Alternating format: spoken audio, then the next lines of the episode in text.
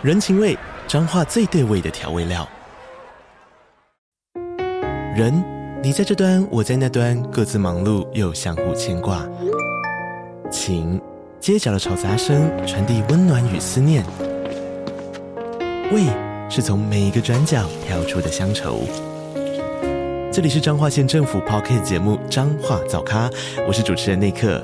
从彰化大小事各具特色到旅游攻略，透过轻松有趣的访谈，带着大家走进最在地的早咖。准备好了吗？彰化的故事，我们说给你听。以上为彰化县政府广告。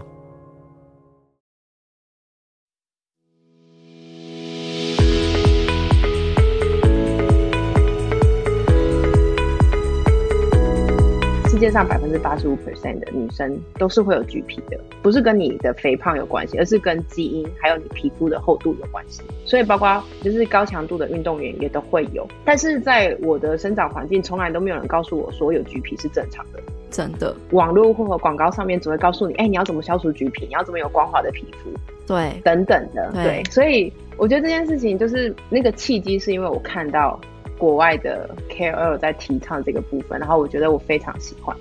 因为我就是用真实的样貌去面对这个世界的时候，真的让我特别快乐。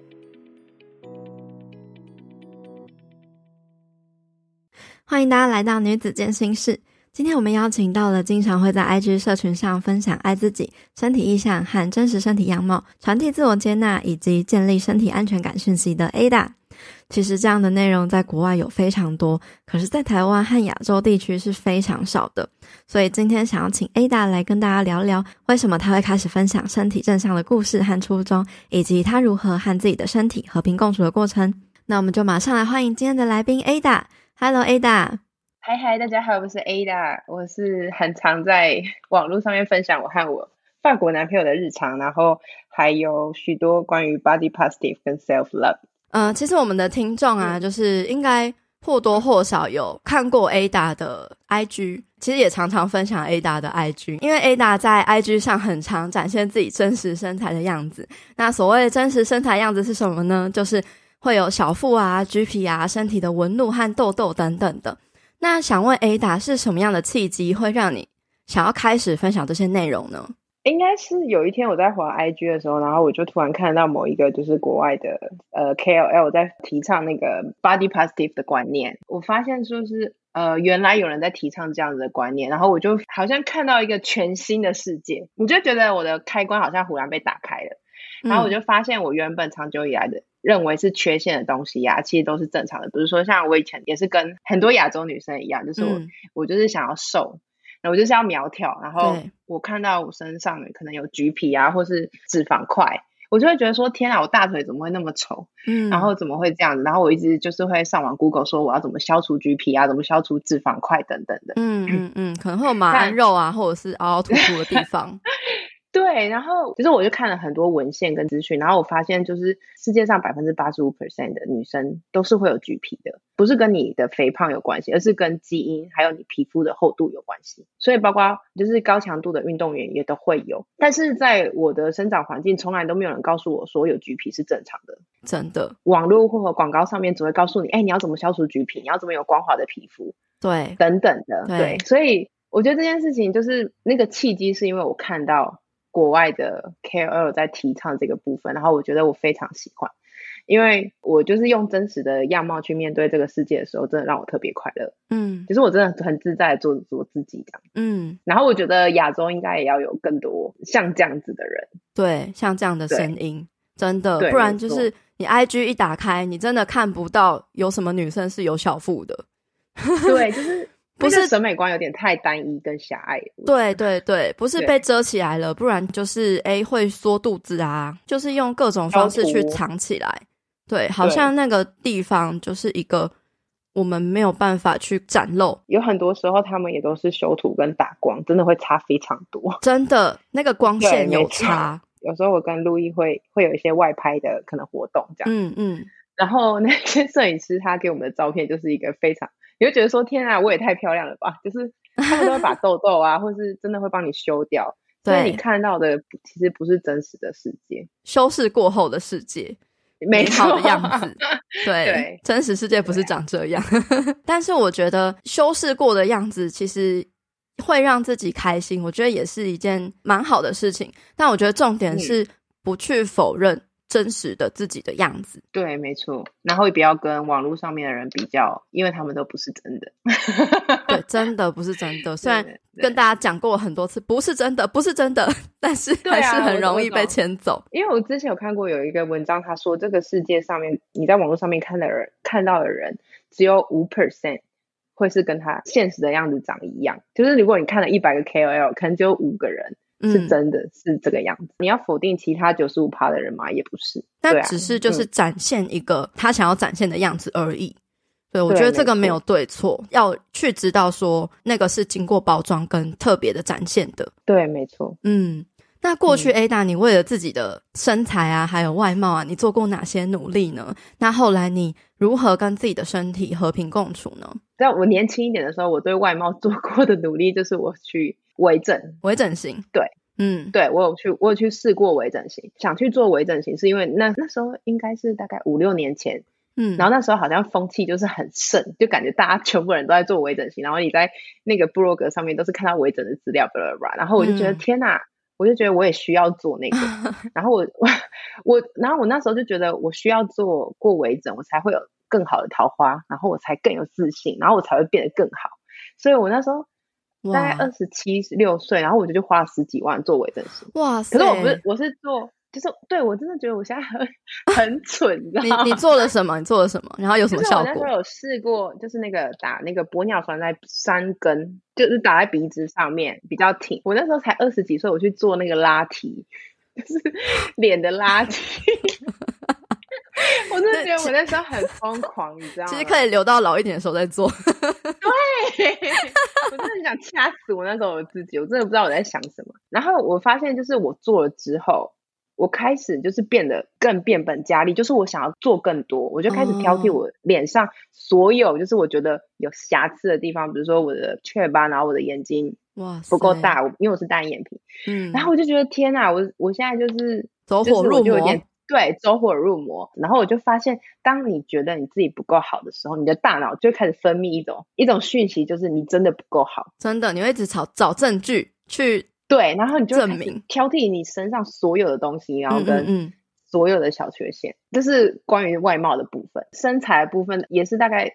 差不多那个年纪的时候，我有想要为了追求特定的身材，然后很努力的去健身房，嗯，然后花钱上教练课啊，然后呃，我因为我那时候住高雄，然后我有去报了一个在台北很有名的健身教练的课程，因为那时候路我男友住在台北，所以有时候我去找他的时候，我就是顺便去上课，嗯，然后那一段时间我就是非常严格的控制我自己饮食，然后有段时间就只吃那种鸡胸肉、烫青菜，但是那一阵子我真的很努力克制我自己，因为我很想要达到那个目标，我懂，可是我就是这样子三个月之后。我就去健身房量那个 InBody 之类的，但是我的体脂就是连零零点一公斤都没有降下来，哇！然后我就很崩溃，我就在那个换衣服的地方，我就哭了，我就大哭，然后我就打给我男朋友说，为什么我要过这么辛苦？然后，然后因为我是一个很爱吃的人，所以当我很严格控制我自己饮食的时候，我脾气会变得很差。嗯嗯，所以我就是也很常会跟路就是路易吵架或什么之类的。经过这一次，我就很认真的问我自己，因为我就想说，天哪，我本来是想要让我有完美的身材，但是我反而是崩溃了。嗯、对对，反而不快乐。对，反而不快乐。所以我就问我自己，说我想要的到底是什么？不喜欢我享受美食的当下，我还要觉得很罪恶，就是我还要跟我的教练说我今天吃了什么东西。嗯。然后他可能会说你你就是不能吃这些东西，但是我就是要吃这些东西。嗯，对。然后我也很不喜欢我去健身房运动的时候，是因为我很讨厌我自己身体，就是为什么我不够瘦，屁股不够翘，然后我这么努力了，为什么还是做不到？嗯，我那时候就是就是有两条路在我面前，就是我要想要完美的身材，还是我要 enjoy 就是我的人生。对。然后我就决定，嗯，我想要好好 enjoy 我的人生。哇，那时候之后我就再也不做饮食控制，反而因为这样，可能我的心情就是 变得非常愉快。我也对我也莫名其妙就变瘦了。后来哇，想说他妈的，我们那时候、哎、我刚讲脏话了，真的太生气了。我想说，我那三个月这么努力都没有成果，然后可是反而就是当我真的很放松，然后在一个心情很愉快的状态下，我就慢慢的达到了我想要的，不是完美的目标，可是就是慢慢瘦下来。对对对，那个压力荷尔蒙其实也是需要考虑进去的。对，真的真的，我们我们也是探讨过很多关于、嗯、呃心灵啊心态方面的。你要更放松，嗯、你要更有时候真的过度努力，真的不是一件好事。真的，这件事好神奇哦。嗯，真的，我觉得你也很快觉醒哎，你就马上果断的，我要享受人生。就是因为我真的觉得吃对我来说太重要了。啊、呃，我过去其实也是跟你很像，就是真的走过这样子的路，就很严格的控制自己啊，然后很疯狂的运动啊，然后可是就是努力了。嗯，好一阵子被身旁的人说：“为什么你这么努力了，可是你看起来都没有瘦啊？” 天哪，这太机车了！哎、欸，其实很多人都会被这样讲。哎，我之前也有访谈过一个来宾，他也曾经就是被这样子说，那样子的当下真的是会觉得很无力，真的。然后你又会觉得我的努力到底是哪里出问题了，还是怎么样吗？对，对，我懂，我懂。嗯，但是我，可是我觉得讲这些话的人好过分哦。嗯、我真的缺，觉得缺乏同理心，真的。而且我觉得，就是台湾人，他们很喜欢拿你的身材讲话。对，就是不管你瘦了还是胖了。可是我后来发现，这件事情在国外是一件非常没有礼貌的事情。不管你是说。他胖了还是瘦？哦，真的吗？比方说，像就是我的男朋友陆毅，他是一个很瘦很瘦的人。对，可能大家都会说，比如说像我妈妈就会说，你那么瘦要多吃一点啊，什么之类的。可是对他来讲，他不想要自己那么瘦，所以对他来讲，瘦是他自卑的地方。你可能会觉得我们只是关心你，就是我只是说你瘦，所以你要多吃一点。可是他会觉得说。你为什么要讨论我的身材？我的身材跟我这个人是没有关系的。嗯，对。然后我发现我在跟可能国外的认识国外的朋友什么之类，他们从来也不会就说：“哎，你是胖了？哎，你是不是瘦了？”所以我觉得这点在真的是非常非常的奇妙。对，很奇妙。就是 在台湾，在亚洲，大家就会拿身材来作为问候的第一句话。对，自然而然，我们真的很难不去在意自己到底是胖是瘦。哎，文化对于人的影响真的很大。我记得你刚刚问我说那个外表外貌做过什么努力，就是我小的时候啊，就是因为我是单眼皮，然后小时候我爸妈就叫我去割双眼皮，所以我一直觉得我单眼皮是很丑陋的一件事情，所以我从小就是我的愿望就是我长大以后要去割双眼皮。嗯嗯嗯。然后我觉得我现在到现在我去想这件事情，我真的觉得教育教育也是很重要，真的真的。我小时候我会长雀斑，然后像我弟弟就是一个非常白皙皮肤的那一种，嗯，然后我长雀斑，我是会被被嫌弃的那个样子。比如说亲戚问说，哎、欸，为什么 Ada 会有雀斑什么之类的？我的家人可能会用一种，对啊，我也不知道为什么他会长长这些有的没有的、欸，这种话，然后你就觉得这些都不是。其实我小时候是非常非常自卑的，嗯，因为我觉得你看我我又是单眼皮，然后我脸上又有雀斑，嗯、然后我觉得我好像是一个。不是很好看的人，嗯，我一直一直到二十七八岁都是这样觉得。现在就是国外非常流行一个东西叫做雀斑笔，就是他们现在流行就是在脸上自己画雀斑，对，所以我就觉得说，天哪，这是他妈的审美观，想逼死谁？每个时代都不一样哎，然后每个文化也不一样，嗯，对，所以我觉得不要太陷在单一的审美观里面。可能下一个十年的人就觉得腹肌好恶心，说不定哦。对，然后我，我们走在比较时代的前面。Yeah。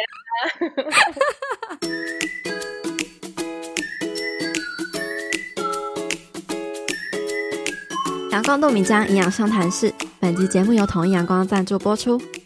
明天就是元宵节了，准备吃汤圆了吗？你知道吗？汤圆可以用豆浆做汤底哦。同一阳光豆浆使用欧盟非基改标准的食品级黄豆，层层筛选，严格的把关，让消费者放心，喝起来更安心。吃汤圆汤头使用同一阳光豆浆，好吃又可以补充蛋白质，推荐给大家。同一阳光豆浆，每一天都要给健康来点阳光。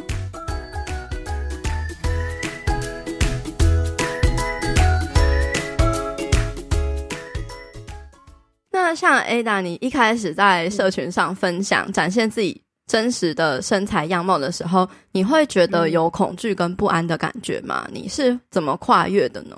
其实我没有太多不安的感觉，因为我在我发展现自己真实样貌之前，我真的看了非常多 Body Positive KOL 的的可能 IG 账号什么，然后我觉得这个这件事情是我很想要做的，然后我觉得你不应该为你身体真实的样子感到丢脸，或是感到觉得不好意思、害羞什么之类的。我觉得真实的样子就是你的 power。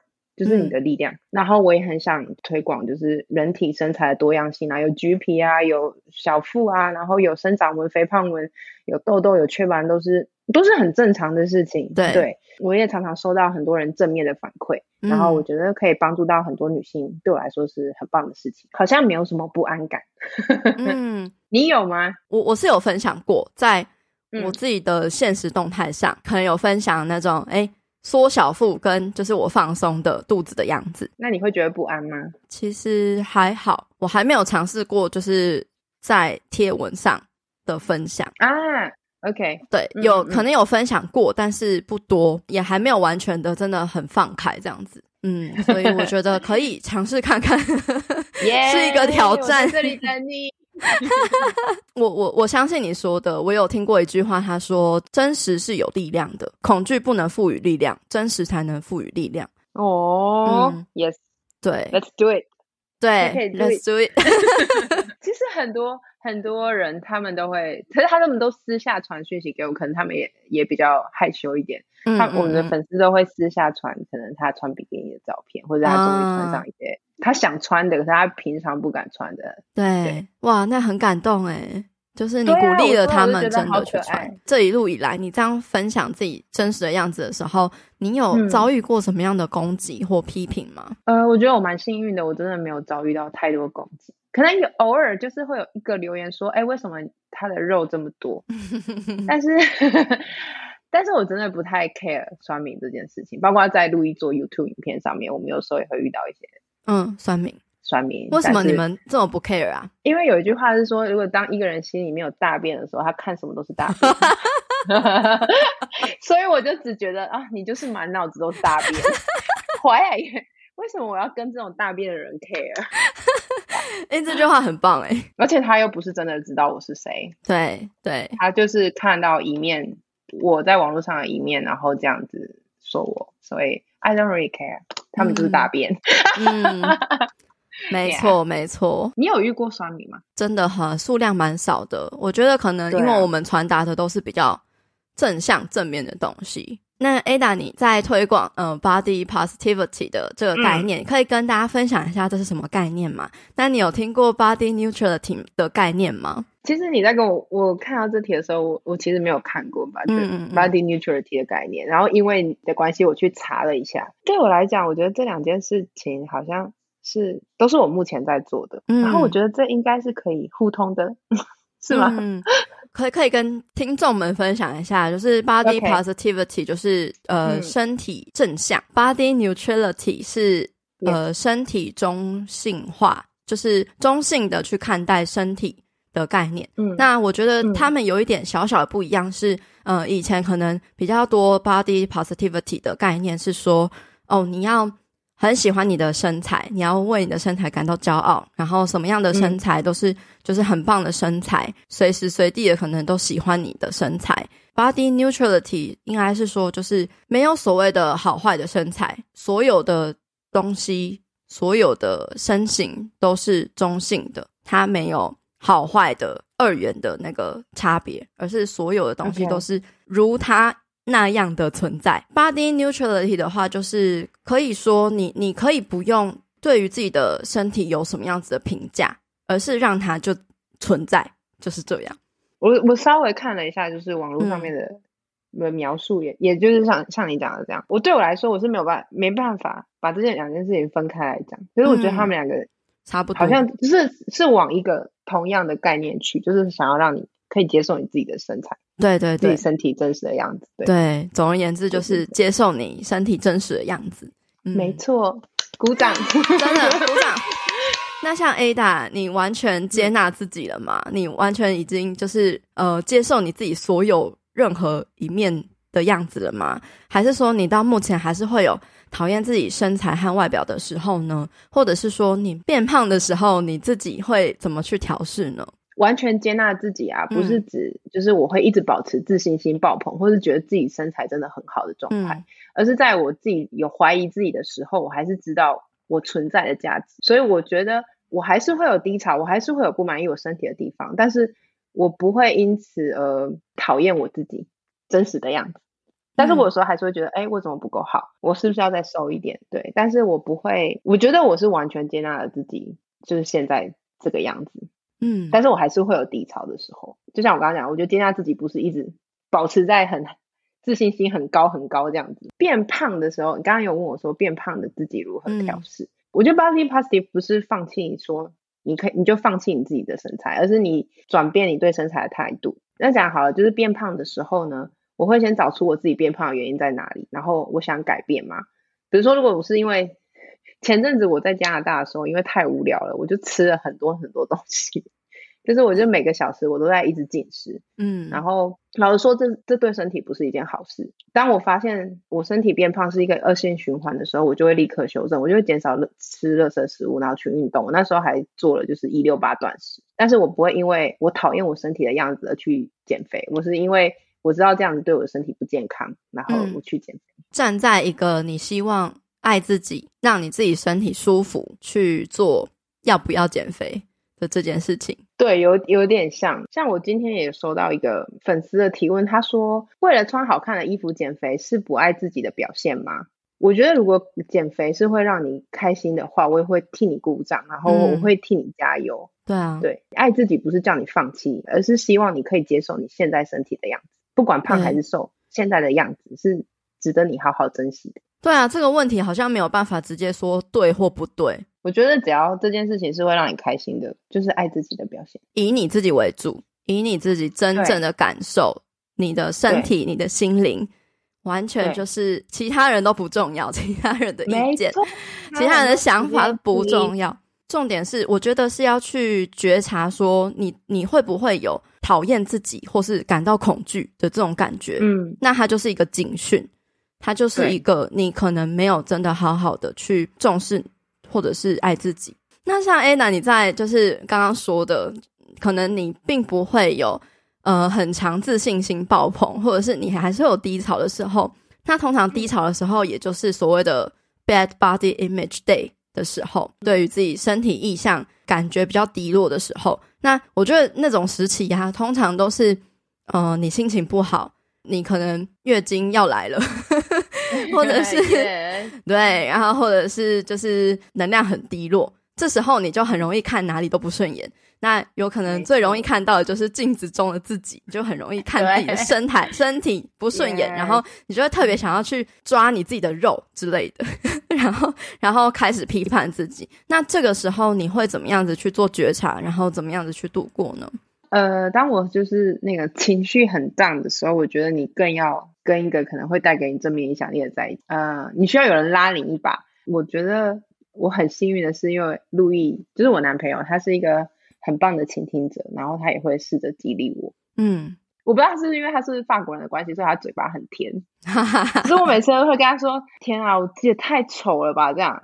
然后，或者是我说，天啊，我的肚子也太大了吧？他就是说你是全世界最漂亮的人，然后我就哇，就是类似这种话。然后他可能，然后我就会觉得，嗯，好像我也没有那么丑了，这样，嗯嗯嗯，对。然后有时候，当我就是真的，嗯，很低落的时候，我也会去就是看我喜欢的国外的 KOL 他们怎么怎么度过低潮。因为其实我发现大家那些提倡 body positive 的 KOL，他们有一百多万的粉丝，他们也不是。一直都保持着自信心很爆棚，他们也是有个低潮的时候，然后我就觉得说、嗯、啊，他们也会有，所以这表示是一件很正常的事情。对，就是 It's okay to have a bad day。没错，嗯、就像人生就是会有高潮迭起。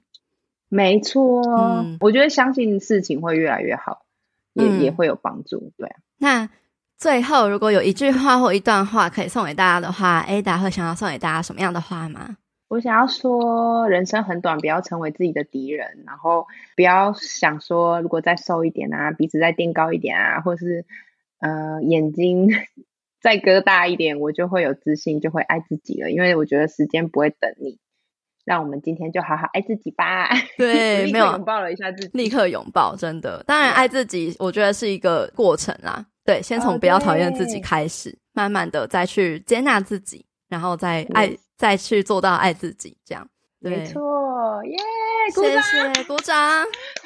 谢谢 Ada，好的，不客气，真的带给大家非常非常棒、非常阳光的一集，嗯，耶、好，谢谢你。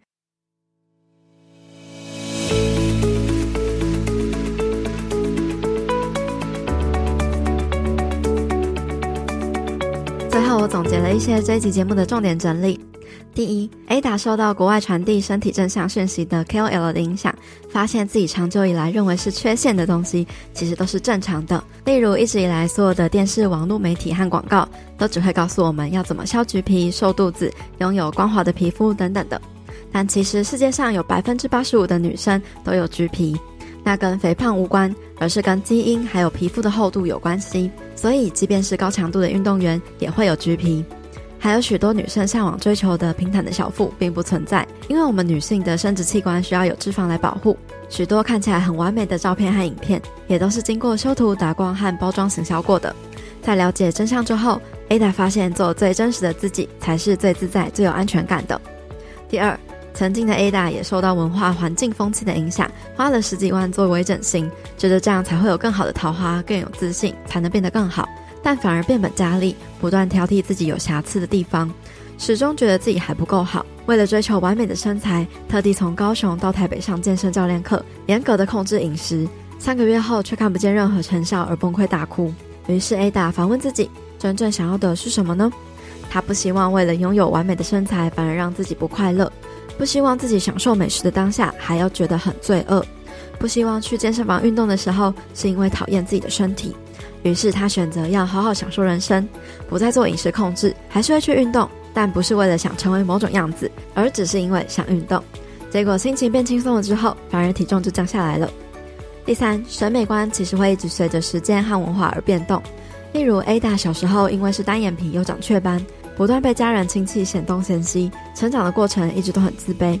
但现在国外却开始流行在脸上画雀斑，而且很多外国人也觉得单眼皮的亚洲女生很美，所以真的不要让自己受限于太过单一的审美观里。我自己也想和大家分享一句我最近看到很能呼应这一点的句子，就是如果你把随时都会变化的事物设为目的，那你自己的人生也会因此变得摇摆不定。所以不要再把自己的价值定义在那些会一直改变的外在事物上了，因为这样你也等于是把自己的力量交给了别人。第四。接纳自己，并不代表自己要随时都在自信爆棚、很正面、超爱自己的状态，而是在低潮、怀疑自己的时候，还是知道自己存在的价值。了解你的价值，不只是外表体重计上的数字，因为身体的状态会不断浮动，这是很正常的。另外，Ada 也说，Body Positivity 身体正向的态度，并不是要放弃自己，而是转变你对身体的态度，去觉察自己身体的状态和感受。因为压力大而不断进食，对于身体来说也是一种负担。发现开始恶性循环之后，就开始修正自己的行为，但那是出自于爱，而不是恨。爱自己需要建立在能够自我接纳之上。希望这一集的内容能够帮助到对于自己的体态外表没有自信，甚至会讨厌自己的身体，希望透过节食减肥来让自己变得更好、更有自信和快乐的听众们，去了解到，如果把快乐、自我价值和安全感建立在这些随时会变化和崩塌的目标上，那么你的快乐和价值感。也是很容易会随着外在的人事物，还有数字标签而飘忽不定。我非常能够理解身在根深蒂固的瘦身文化之中，要喜欢甚至是去接受自己本来真实的样子有多难。但一件事情很难，并不代表做不到，而是需要时间去改变、去疗愈、去不断看见和转换原本无意识的限制性信念。这也是为什么我会想在这个频道中不断和大家聊有关与自己的身体相处与饮食相处的关系。就连你和其他人相处的关系，这些全部都只是你与自己的关系的一种投射。所以，一个人与这个世界的关系，就等同于是他与自己的关系。外面没有别人，只有你自己。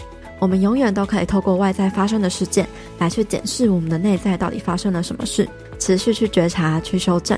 慢慢的，你就会发现问题会越来越少，内心也会越来越容易保持平静。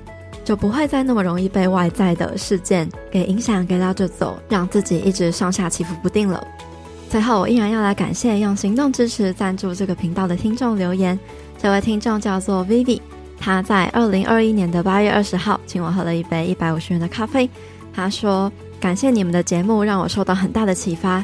在我想认识自己、想让自己变好的过程中，遇到这个节目。感谢造物主、上帝、菩萨，谢谢，谢谢 Vivi 的行动支持和留言。真的觉得你最后那一句真的太可爱了。我也相信所有一切的相遇，包括和这个频道节目相遇的每一位听众，不是偶然，也不是巧合，一切都是最好的安排，最好的缘分。”感谢这个缘分让我们相遇，也非常感谢每一位支持我，也支持这个频道的每一个人。那如果你喜欢这一集分享的内容的话，欢迎你可以截出这一集的节目画面，分享到自己的脸书或是 IG 动态上，tag 标记女子健身室的账号 Girl Power Room，或者是我的账号 PayPayFitLife，以及来宾 Ada 的账号，让我们知道你的心得感想。分享出去，也说不定能够帮助到更多人哦。如果你认同我们的理念，喜欢我分享的内容，欢迎你在各大平台订阅收听我们每周一上线的新节目，或是订阅我们免费的建心电子报。另外，也欢迎你加入我发起的读书会——女子建心聊书会。我们每周都会更新两本我推荐的好书，由我来为大家分享书中的重点精华，一年内带你读完一百本的好书内容。加入的方式也提供在资讯栏中。在新的一年，欢迎加入我们一起成长哦！一样的，也要记得，你往前踏出的每一小步都是累积，都是进步，所以为自己走过的路喝彩吧！女子健身室，我们下次见喽，拜拜。